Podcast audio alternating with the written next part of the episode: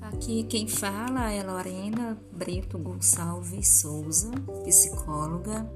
Resido em Teresina, no estado do Piauí, mas realizo atendimentos online em todo o Brasil.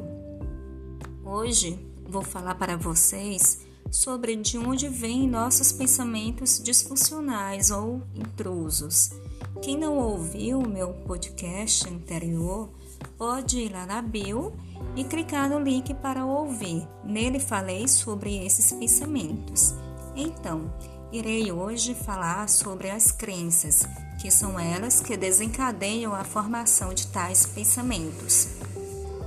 Aaron Beck fala que as crenças centrais, ou seja, aquilo que nós acreditamos sobre nós mesmos, que às vezes a gente nem percebe, é que influenciam nossos pensamentos falou que geralmente essas crenças são em relação a nós mesmos, aos outros que são mais próximos a nós, como nossos pais, irmãos, filhos, maridos, e também se relacionam ao mundo em geral, a como a gente acha que o mundo nos enxerga. Ele diz que quando a gente consegue descobrir qual a crença que mais nos atrapalha, a gente consegue ter mais controle sobre nossos pensamentos.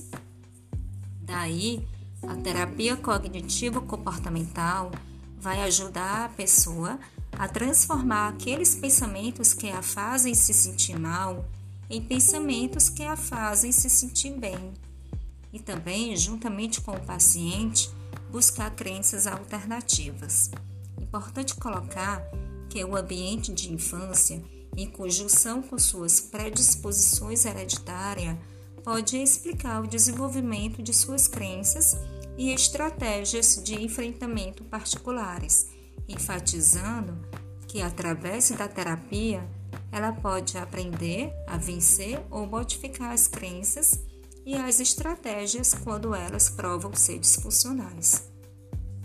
Portanto, a forma como tratamos as crianças pode fazer com que elas adquiram ideias absolutistas e rígidas em relação a si, e isso pode impactar negativamente em seu futuro, formando crenças que irão, que irão desencadear pensamentos disfuncionais. Por exemplo, a criança ela sempre foi criada e tratada é, sendo comparada de modo negativo em relação ao seu irmão mais velho. E esse irmão era aquele que, para os pais, tudo fazia corretamente, era o melhor aluno, era o melhor filho, e o outro era o que nada sabia fazer. Isso pode fazer com que essa criança, em seu futuro, seja uma pessoa insegura, tenha uma crença de ser inadequado, e isso atrapalhe drasticamente o seu desenvolvimento seja na escola, do trabalho ou na vida em geral. O bom é saber, como já coloquei anteriormente, que a terapia cognitivo-comportamental irá auxiliar essas pessoas que buscam o atendimento a acessarem e modificarem seus pensamentos disfuncionais, bem como na modificação das crenças que o indivíduo construiu sobre si mesmo. Grata Abraços. Até o próximo podcast.